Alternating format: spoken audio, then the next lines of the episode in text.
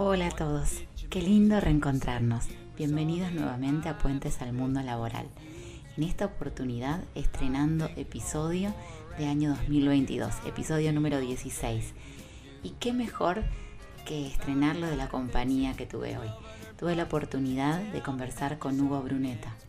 Hugo Bruneta es un referente muy importante en lo que es Customer Experience o experiencia del consumidor y nos va a contar varios aspectos relacionados al marketing, a la experiencia del consumidor, a todos aquellos aspectos que hoy son tan importantes a tener en cuenta cuando uno tiene que desarrollar su marca y entender qué cosas me pueden hacer más exitosos. Pero también como consumidores podremos entender un poquito mejor cómo actuamos y qué cosas tenemos en cuenta y qué nos impacta al momento de tomar decisiones a la hora de hacer una compra, a la hora de relacionarnos con un producto o con una marca. Ojalá que disfruten esta charla tanto como yo. Recuerden que pueden seguirnos en Spotify, en iOS, buscándonos como puentes al mundo laboral. Que disfruten el episodio.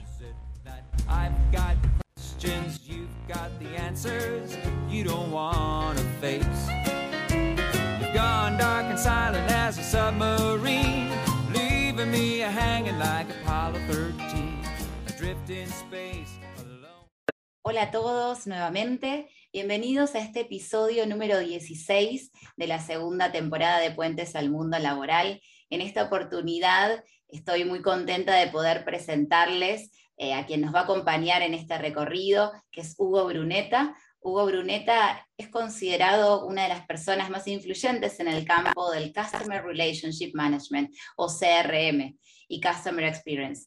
Formuló teorías y metodologías relacionadas a la rentabilización de la relación con el cliente. Es investigador, autor de, autor de libros. Podemos destacar algunos como la experiencia del cliente, piense como cliente, actúe como gerente, sentido común, de la razón a la emoción y CRM, la guía definitiva Dedicó los últimos 30 años a la consultoría y la capacitación, siendo director general de Next in Iberoamérica y CEO de Seis Sentidos. Asimismo, es socio fundador de la Sociedad Iberoamericana de Customer Relationship Management, es conferencista y profesor de posgrado en diferentes universidades públicas y privadas, habiendo ocupado también el cargo de director en varios posgrados de la Universidad de Belgrano. Hugo, bienvenido, un placer tenerte con nosotros. Eh, bueno, y gracias nuevamente por, poder estar acá. Hola Silvana, no, al contrario, es un placer para mí eh, participar de, este canal y, encontrarme contigo para, bueno, para charlar de, temas varios, así que muchas gracias. Al contrario. Bueno, y como para ir empezando y romper el hielo, vamos a empezar con unas definiciones generales. ¿sí? Sé que has investigado y trabajado muchísimo en este campo, en el campo de la experiencia del cliente, y mm, para que quienes están escuchando puedan tener una, mirada más amplia, ¿a qué nos referimos? ¿En qué consiste la experiencia del cliente? Bueno, la verdad es que es algo bastante sencillo, pero que eh, por razones diversas eh, se han empeñado en complicar, ¿no? Porque la verdad es que estamos hablando de negocios, estamos hablando de, de empresas, de empresas, cuando digo empresas hablo de, de cualquier tipo de empresa, no importa el tamaño, no importa lo que venda, mientras tenga clientes. Eh. ¿Y por qué digo que lo han complicado? Porque se habla mucho de un concepto que es difícil llevar a la práctica, ¿no? Yo escucho a algunos colegas a los que respeto mucho en, todo el mundo y hablan de fascinar al cliente, de enamorarlo, de cautivarlo, etc. Y la verdad es que yo creo que no es tan complicado. Enamorar es muy complicado y yo creo que no es tan complicado. Lo, estamos hablando de, diseñar procesos para que el cliente se sienta a gusto con nosotros. Eh, un, cliente que tiene expectativas, que viene a buscar algo, que cree que se tiene que llevar algo y después se va con una percepción, ¿no? y, lo que queda es la experiencia. Y cuando la experiencia es buena o normal, digamos, es muy probable que vuelva. Hay un dicho muy famoso, o una frase muy famosa, no es un dicho, que dice, el, que se va por eh, precio vuelve por servicio, pero el que se fue por servicio no vuelve ni siquiera por precio. Entonces, realmente eh, la variable de precio no es tan importante como nosotros creemos y en definitiva hay que trabajar en la experiencia del cliente, porque es la única ventaja competitiva que nos va a quedar. Entonces, em, no creo que nadie se vaya a enamorar de una verdulería ni de una fábrica eh, de, bulones, pero sí creo que los clientes nos van a, o van a recordar a su, a su proveedor, sea lo que sea, porque cumplió con sus expectativas. Y para eso sí hay metodología, pero para enamorar a los clientes no hay metodología. Entonces, eh, hay mucha, mucha cuestión hablada al respecto. Claro, se ha convertido también en una, en una moda, ¿no? Algo que toda la vida ha sido. ¿Desde cuándo, desde cuándo es la, eh, desde cuándo se maneja el concepto de experiencia del cliente? Y con este nombre, por ahí hace poco, pero el concepto debe ser tan viejo como el comercio, ¿no? Entonces, bueno, la experiencia del cliente para mí, en definitiva, es mm, entender lo más que se pueda las expectativas del cliente y cumplir con ellas, ¿no? Que muchas veces las expectativas las formamos nosotros mismos, diciendo lo que vamos a dar o cómo lo vamos a hacer. Bien, bueno, es súper interesante lo que mencionás porque adicionalmente al marco de las empresas, de las organizaciones, de los comercios que se dedican a la actividad justamente, todos nosotros hemos sido y somos clientes en algún momento y todos compartimos nuestras experiencias, ¿no? Desde el marco de lo que percibimos, de lo que sentimos, porque también, bueno, ya vamos a hablar de eso, pero imagino que hay un componente afectivo, emocional, motivacional, que está involucrado en cada experiencia de compra, ¿no? En la que nosotros estamos situados como clientes. Así que, bueno, es muy interesante. Y, me pregunto, volviendo al plano de las empresas, eh, Hoy se habla mucho de centrarse en el usuario, en centrarse en el cliente, en poder escucharlo, en poder hacer una propuesta en base a eso, porque durante mucho tiempo tal vez uno quedaba tal vez con la mirada de desarrollar el producto que mejor le parece a uno y queda encapsulado ahí, ¿no? Y de repente cuando uno sale al mercado después de mucha producción se encuentra que el resultado no era el que esperaba. Eh, pero más allá de eso y en tu experiencia, en todo tu recorrido, ¿por qué es tan importante que las empresas puedan eh, cambiar su mirada hacia el cliente y desarrollar una estrategia centrada en él? ¿Qué papel puede jugar en el negocio? Mira, yo creo que es vital, es fundamental, porque en, primer lugar no podemos seguir compitiendo por precio. ¿no? Esa fue una, una estrategia de muchos, muchos, muchos años, muchas décadas, y siempre hay alguien que vende más barato que vos. Y en segundo lugar, la competencia ahora es eh, mucho más grande, no ahora estos últimos dos años. Digamos, desde que se desarrolló el comercio electrónico, es mucho más grande. Y más allá del comercio electrónico, eh, solamente con los buscadores, ¿no? Antes del comercio electrónico. Cuando aparece Google, nos damos cuenta que la gente empieza a compararnos, a averiguar de otros, se enteran de, los competidores por canales que antes no lo hacían. Ya no tenemos la, eh, el, local a la calle en una importante avenida, sino que ahora estamos en, eh, Internet. No importa que vendamos servicios o lo que vendamos, no, no, estoy hablando de, cuestiones de, eh, relacionadas a, a, la logística online. entonces, ¿Por qué, ¿Por qué trabajar sobre esto? Porque no nos queda otra. Yo creo que no nos queda otra. Hoy la gente está, primero que es mucho más eh, inteligente ¿sí? a la hora de la investigación, a la hora de la, de la compra, eh, y está mucho más eh, permeable a, a, recibir mejores experiencias y está mucho más permeable a reaccionar de mal modo cuando las experiencias no son tan buenas como lo esperaba. Entonces vos recién dijiste hablaste de, la emocionalidad, ¿no?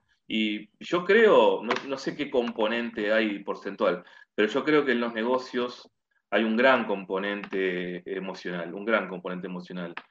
Em, hace poco unos colegas nuestros hicieron una, en realidad ya, ya llevan como la tercera versión de esta encuesta, en donde tratan de eh, entender en tres grandes grupos por qué nos abandonan los clientes. Y ellos dividen en precio, en qué y en cómo, ¿no? O sea, precio tiene que ver con lo que pago, el qué es el desempeño de, lo que me estoy llevando, del producto o del servicio en, comparación a otros, y el cómo tiene que ver con elementos de trato, movilidad, respuesta, confianza, puntualidad, etc.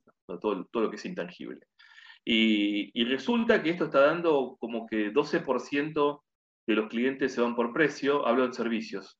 12% en precio, 29% se van por el qué, por el resultado de desempeño del producto o servicio, y el 59 se va por el cómo, ¿sí? elementos de trato y, elementos intangibles. Entonces, ese 59 claramente se trabaja con la experiencia del cliente. Yo creo que hoy no es optativo eh, decir, y si nos ponemos a trabajar, a medir la experiencia del cliente, creo que no es optativo, me parece que es un imperativo. Bueno, y al punto que muchas empresas, y no estoy hablando de empresas grandes nada más, eh, eh, empresas inclusive pymes, eh, ya están teniendo su responsable de Customer Experience. No, importa si lo están haciendo bien o mal, pero por lo menos se están dando cuenta de que es una función que no, no puede esperar. ¿no? nosotros vemos todo el tiempo ejemplos, nosotros digo los consumidores, vemos todo el tiempo ejemplos de, de cosas que no nos gustan y enseguida lo decimos, lo contamos, algunos van más lejos y, y hablan en las redes sociales, eh, pero el tema, más allá de, que lo digas a otros, el tema es que vos no volvés más. Entonces, la cuestión de las emociones juega un papel fundamental, siempre lo ha jugado, lo que pasa es que ahora nos damos cuenta, y en materia de marketing y, en materia de management en general, eh, hemos aprovechado todos los conocimientos que las neurociencias han este, desarrollado, han, descubierto. Eh, yo me peleo a veces con algunos colegas porque digo que el neuromarketing no existe, no, existe el neuromarketing, ni el neuromanagement, ni nada de eso. Lo que existe son las neurociencias aplicadas a nuestros negocios, ¿no? porque la verdad es que lo único que hacemos es eh, aplicar los conocimientos científicos. Eh, y, y, vamos por un mejor camino, yo no tengo dudas que vamos por un mejor camino y el consumidor creo que cada vez va a recibir una mejor experiencia. Bueno, tantas cosas a partir de lo que decís, sobre todo cuando mencionabas eh, cómo ha ido avanzando también la relación entre el cliente y quien brinda un servicio. Eh, recuerdo siempre un caso que yo, eh, haciendo un curso hace muchos años atrás de marketing digital, me habían presentado y en ese momento no conocía. Es, es el caso de Dave Carroll, que mm, había hecho una demanda a United Airlines eh, por una guitarra que le habían roto en un viaje que él estaba realizando.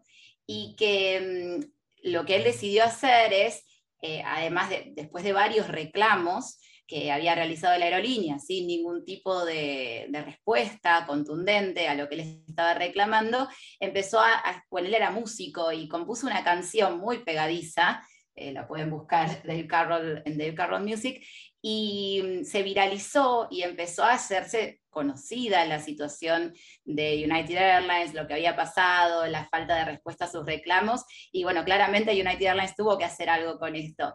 Si bien de haber millones de casos, y hoy en día cada vez que uno busca un servicio también va a Internet, eh, observa cuáles son los comentarios, bueno, de hecho hay páginas que se dedican a eso, eh, pero este caso me había parecido muy llamativo, eh, que fue hace muchos años atrás, y cómo es el impacto realmente eh, de, bueno, la opinión del cliente y cómo tiene un rol sumamente activo hoy en día.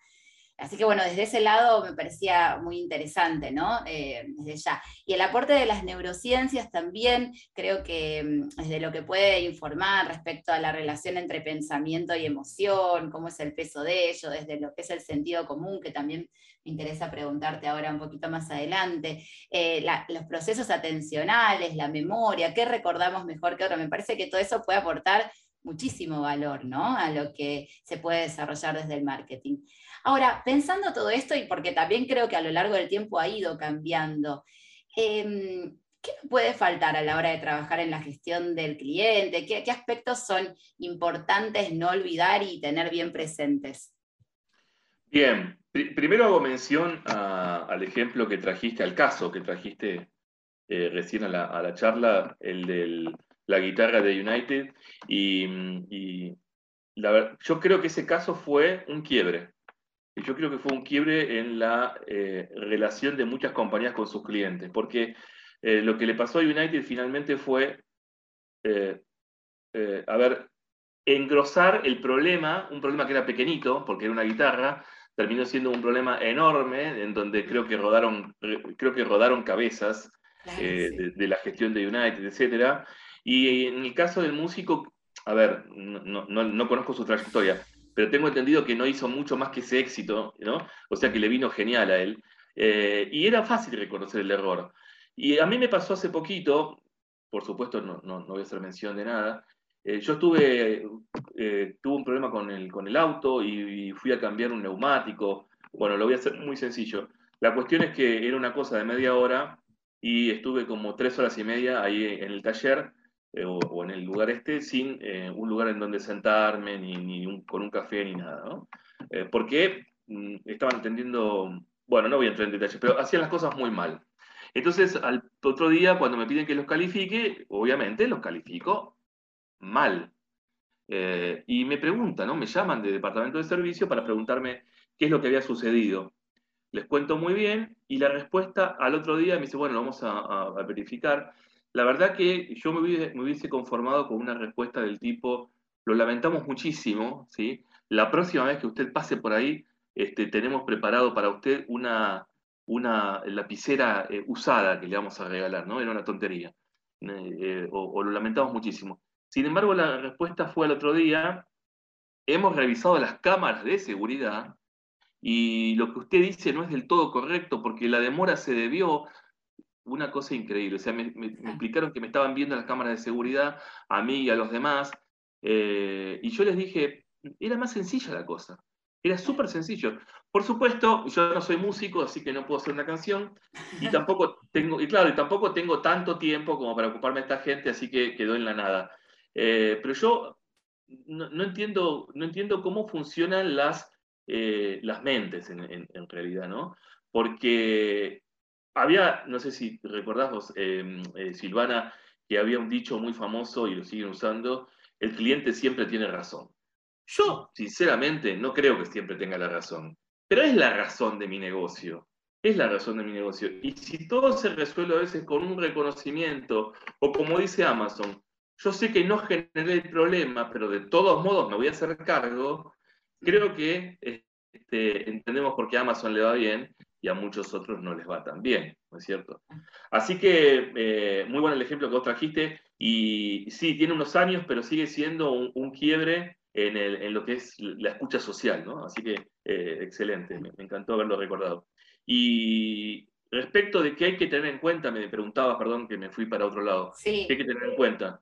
Me decías, eh, respecto de, diagramar la experiencia del cliente. Bueno, hay otro concepto que, creo que se hizo para vender más libros que otra cosa, que se llama Customer Centric, ¿no? que es poner al cliente en el centro y que no es otra cosa que esto.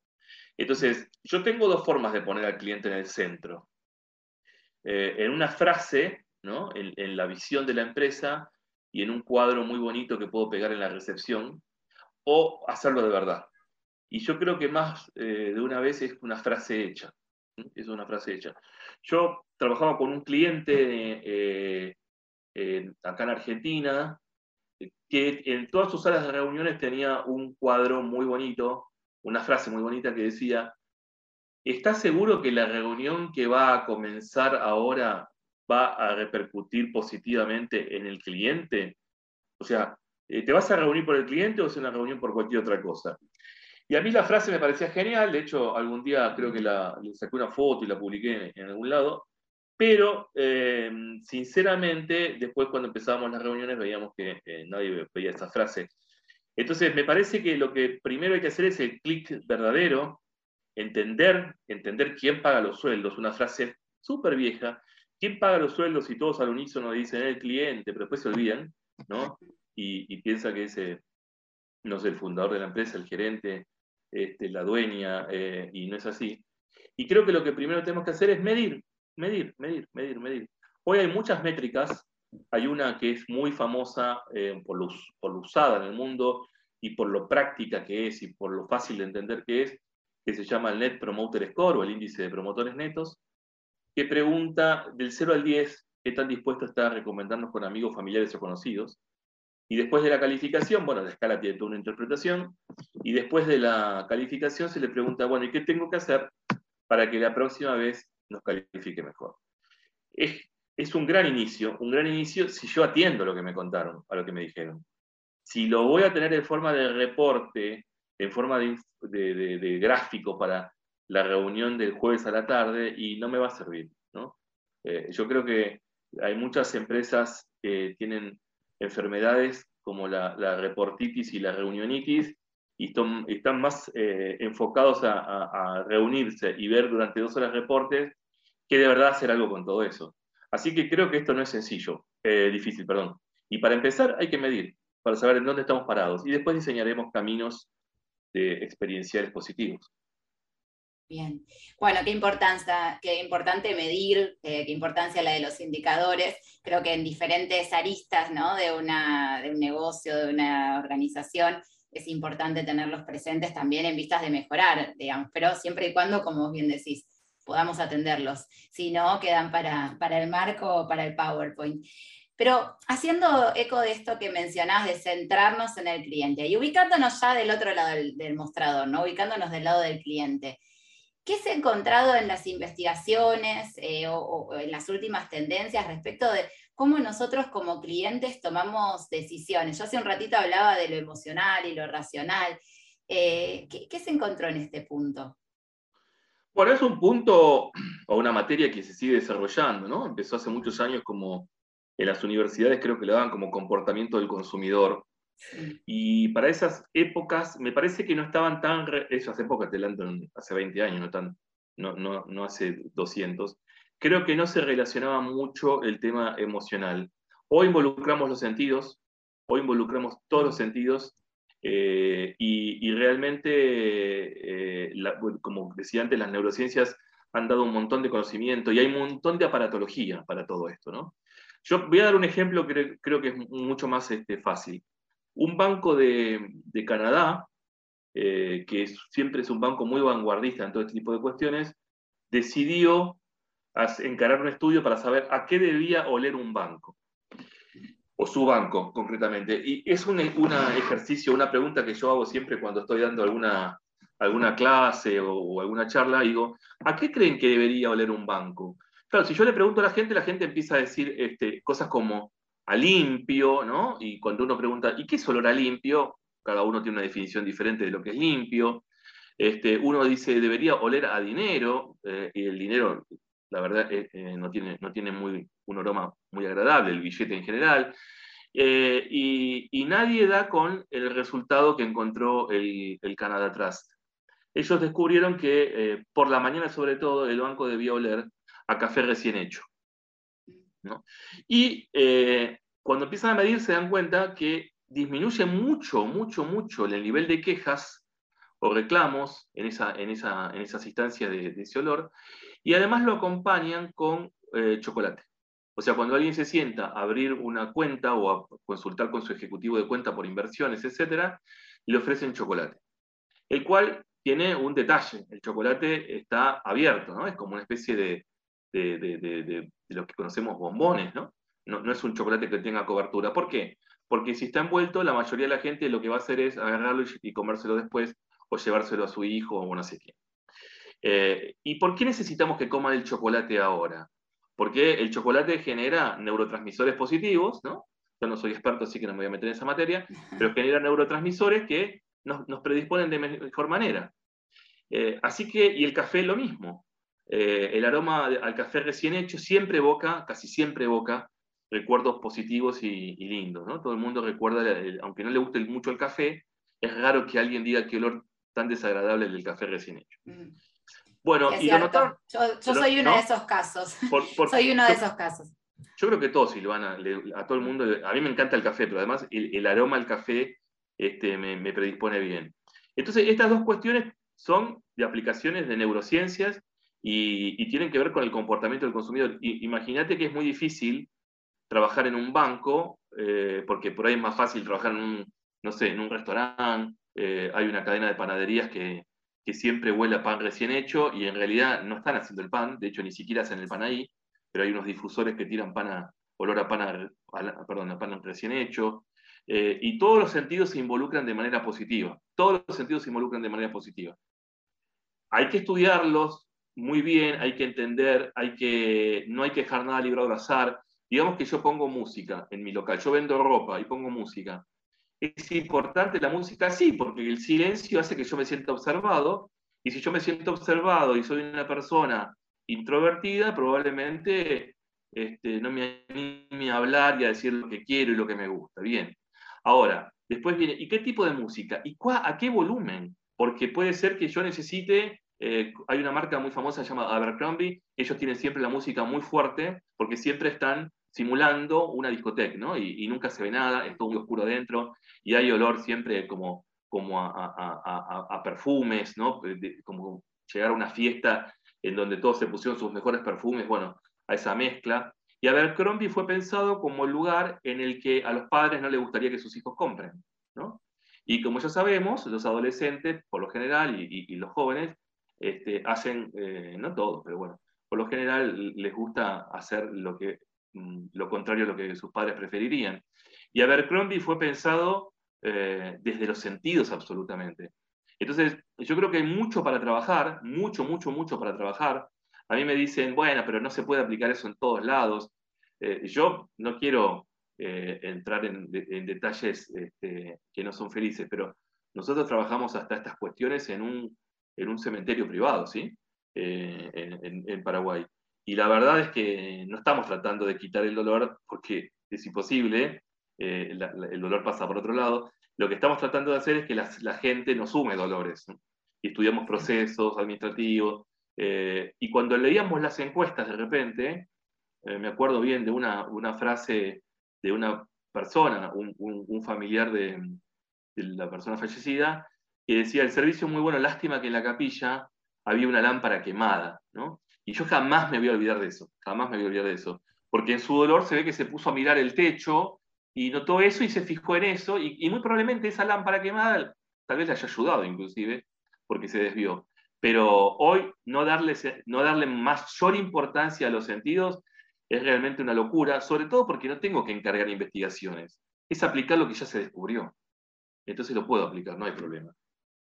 Sí, sí, y hablas de la combinación de los sentidos y obviamente eh, en la mente humana, ¿no? hablando de las neurociencias, está todo conectado, no es que podemos disociar tan eh, fácilmente. Entonces, también cada sentido y cada, eh, cada, ejemplo que vos das remite a un aspecto emocional, porque tal vez ese aroma de café me remite a algún recuerdo, ¿no? Más allá de la sensación placentera en sí misma y de activar alguna zona del cerebro que está vinculada con la sensación de placer, también cada uno le da su interpretación a eso que le está pasando en el cuerpo. Entonces ahí es, llevar, digamos, e, el recuerdo hacia otro lado, hacia un lugar afectivo. Eh, y bueno, vos mencionabas también cómo se pudo traer también la temática de la emoción a, estos temas. Y algo que, también me llamó mucho la atención cuando tomaba contacto con, lo que escribiste, con, eh, con tus libros, con tus investigaciones, que en algún momento ubicaste también el sentido común en relación a la experiencia del cliente. Y me preguntaba esto, ¿no? También, ¿qué lugar tiene en el campo y, por qué tenerlo presente? ¿De qué manera? ¿Qué impacto tiene? Bueno, ahí eh, ese, es un, ese, es un, tema en el que por ahí a veces me encuentro más solo, ¿no? Porque, eh, a ver, hay un señor en, en Estados Unidos, un gurú, que realmente a mí me, me, cuesta decir gurú, pero este sí lo es para mí, por lo menos se llama Martin Lindstrom, que él trabajó, él trabaja, es especialista en, en, desarrollo de productos y marcas y en entender lo que quiere la gente. Y él sacó un libro ahora que yo no lo había leído, eh, yo había escrito mi libro antes del DEL, por supuesto el DEL es el, el, que, el que se vende y no el mío, y se llama El Ministerio del Sentido Común, el libro de él. Y, y yo lo leí y quedé muy gratamente sorprendido, ¿no? Porque realmente eh, noté que, más gente empieza a pensar que a veces el cliente siente que la compañía no tiene sentido común.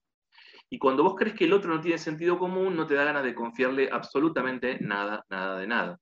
¿sí? Entonces, yo, a ver, lo publiqué en un, artículo que escribí y que está creo que en LinkedIn, no sé dónde. Eh, yo viajé, en diciembre viajé en, una aerolínea a, a una ciudad del, interior de Argentina, Salta. Pues. Entonces, eh, cuando empieza el, embarque, la persona que anunciaba el embarque decía, por favor, quédense todos sentados, porque por el tema del COVID, para que no estemos agolpados, me pareció muy bien, que esto que el otro. Entonces yo voy a llamar por zona de embarque, ustedes lo tienen en el ticket, primero la 1, la 2, eh, y van subiendo de modo que no se agolpen. Me pareció muy bien, y la gente realmente quedó toda sentada y todos respetaron la regla.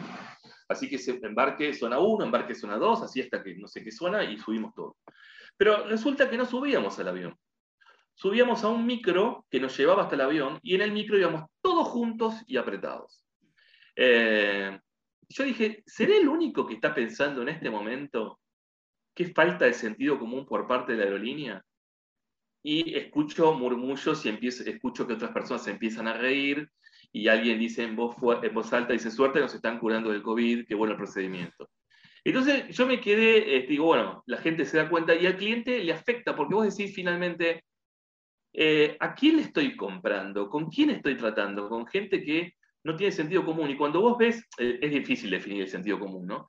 Pero cuando vos ves que hay gente, hay empresas que hacen cosas que hasta un nene de 11 años hubiera dado cuenta de que no era así, eh, vos empezás a sentir que el, resto de las cosas también están mal.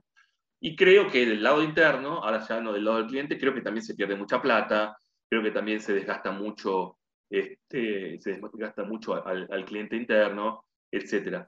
Pero bueno, para resumirlo, por donde yo enfoco el, el sentido común es por ahí.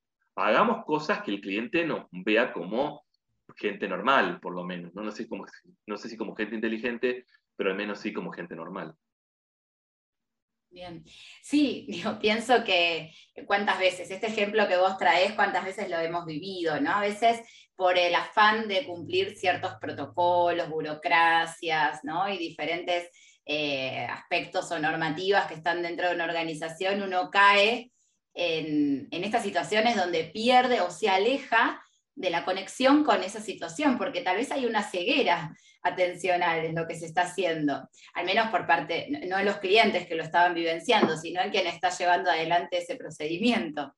Sí, yo creo que no prueban sus mismos procedimientos.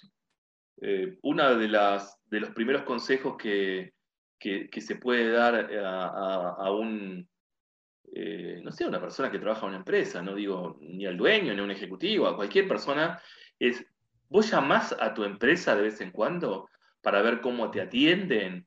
Eh, ¿Vos llamás para ver cuántas veces suena? ¿Vos llamaste alguna vez a tu empresa para ver por cuántos lugares te hicieron pasar y por cuántos lugares te hicieron repetir el, DNI, el documento? Ah, mira, Silvana, eh, no hace mucho, fue poco antes de, que comience la pandemia, yo había dado una charla eh, para dueños de hoteles en Paraguay y habían asistido unos 15 dueños o, gerentes generales, no sé, de hoteles. Y yo les pregunté, había 15 hoteles en definitiva, y yo les pregunté eh, cada cuánto eh, ellos mismos dormían en su propio hotel, ¿no? Y yo pregunté cada cuánto inocentemente, pensé que alguno me iba a decir cada dos meses, cada, cada dos años. Eh, de los, no sé, creo que dije 15, 16, vamos a decir 15, de los 15 hoteles, 12 respondieron, no, yo nunca dormí en mi hotel. Entonces, ¿De qué experiencia del cliente me vas a hablar si ni siquiera sabes lo que siente tu cliente? O sea, no sabes siquiera si la cama es cómoda, no sabes si, siquiera si este, hay mucho ruido por la noche, no sabes absolutamente nada. ¿Y, qué, experiencia vas a querer rediseñar? Eso es lo que yo creo. Por eso digo, dije al principio, es mucho más sencillo de lo que la gente puede imaginar. Claro.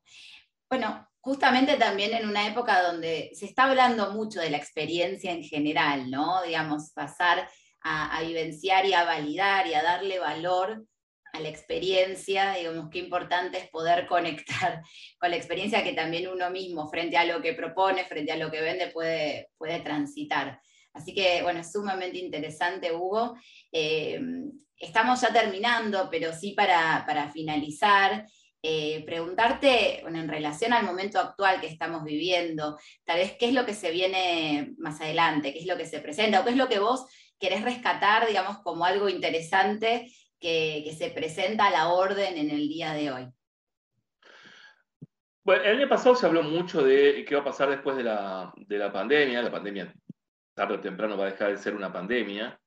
Eh, y, yo creo que muchas cosas las aprendimos, estuvieron buenas, nos, hemos dado cuenta de que eh, podíamos hacer cosas que antes decíamos que nunca las íbamos a poder hacer. Por supuesto, esto dejó mucha tristeza y dolor, pero quiero decir, desde el punto de vista del, consumidor o del cliente, creo que tenemos a un cliente mucho más avesado, mucho más investigativo, ¿no? Ha tenido mucho tiempo para, investigar y mm, yo tuve la oportunidad el otro día de escuchar eh, como jurado de, un premio, eh, tuve la oportunidad de escuchar el, caso de una empresa de pañales muy, muy, muy conocida, y, pero que es primera línea, primera marca, y por ende el precio también es de primera marca.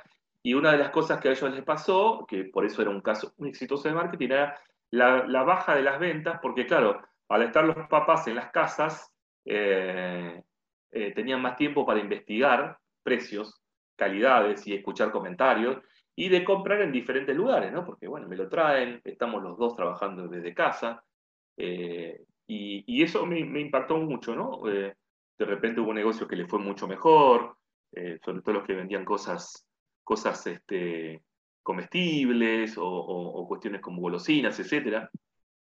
Pero creo que en definitiva no va a cambiar demasiado o no está cambiando demasiado, salvo que eh, el, consumidor en general o el cliente en general está mucho, mucho más eh, investigador, por decirlo de algún modo, y, creo en definitiva que se ha vuelto un poco, un poco más o, mucho más inteligente. Así que a tener cuidado porque eh, a ver, siempre lo debimos haber tenido, pero bueno, ahora el cliente necesita más información y la necesita procesada, ¿no? No en forma de, un, folleto de 44 hojas. Bueno, siempre se dijo que el saber es poder y me parece que en este sentido el cliente está mucho más empoderado y tal vez es el momento de, de, que las empresas también empiecen a empoderarse a partir de esta información y poder elaborar mejores estrategias bueno, que lleven a una mejor relación de ambos lados, ¿no? Del mostrador, como decía antes. Seguro, seguro, sin dudas, sin dudas. Bien, Hugo, un placer esta charla, me dan ganas de seguir hablando, pero bueno, tenemos este tiempo. Quería agradecerte muchísimo por tu predisposición, por este intercambio. Eh, bueno, un verdadero lujo. Bueno, Silvana, no, muchas gracias a vos. Eh, me, encantó hablar con vos. La verdad que me, me olvidé que estábamos haciendo un podcast para tu canal, súper interesante. Así que, bueno, espero que, tus oyentes lo, lo disfruten y cuando quieras a tu disposición. Seguro que sí. Muchas gracias.